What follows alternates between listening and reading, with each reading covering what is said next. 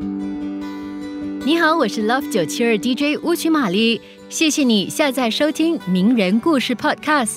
在名人故事中，我将和你分享一个个缔造奇迹的传奇人物，有刻苦钻研的科学伟人，开拓创新的时代精英，运筹帷幄的政治英雄等。希望他们的人生智慧能让你获得启发。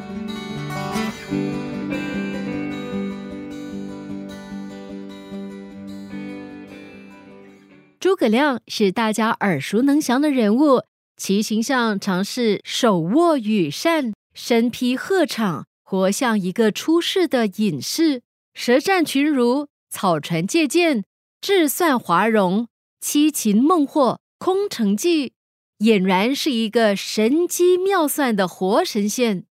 史书中说他少有一群之才，英霸之气。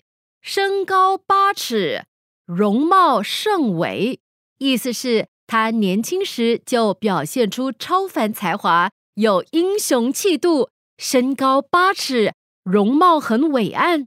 当时的八尺超过一米八，他祖籍山东琅琊，是个典型的山东大汉。诸葛亮小的时候跟着隐居在襄阳城南的水镜先生学习兵法。水镜先生养了一只公鸡，公鸡一到中午啼叫三声，水镜先生就下课了。诸葛亮听课听得很不过瘾。后来，诸葛亮想到了一个办法，在裤子上缝了一个口袋，每天上学的时候就抓几把小米放在口袋里。当中午快到时，他悄悄地往窗外撒一把小米，公鸡见有黄灿灿的小米。顾不上啼叫，就啄食起来。刚刚啄完，诸葛亮又撒一把，直到把口袋里的小米撒完。等公鸡吃完口袋里的小米再叫时，水镜先生多讲了一个时辰的课，这可把师娘给饿坏了。时间长了，不免抱怨几句：“怎么搞得这么晚？中午过了也不知道饿。”水镜先生说。你没听见鸡才叫吗？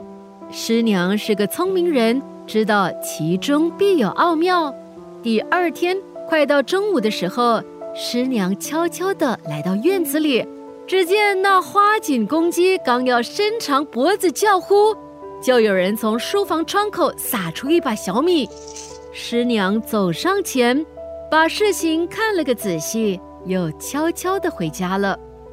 这一天。水镜先生回来，师娘笑着说：“ 你这个当先生的还不如小诸葛。”于是师娘把刚才看到的情况一五一十的告诉了水镜先生。水镜先生听后一愣，又哈哈大笑起来，心想：诸葛亮为鸡求学，真是聪明过人，将来必定是盖世奇才。诸葛亮经过刻苦学习，终于成为杰出的政治家和军事家，帮助刘备建立了蜀汉政权。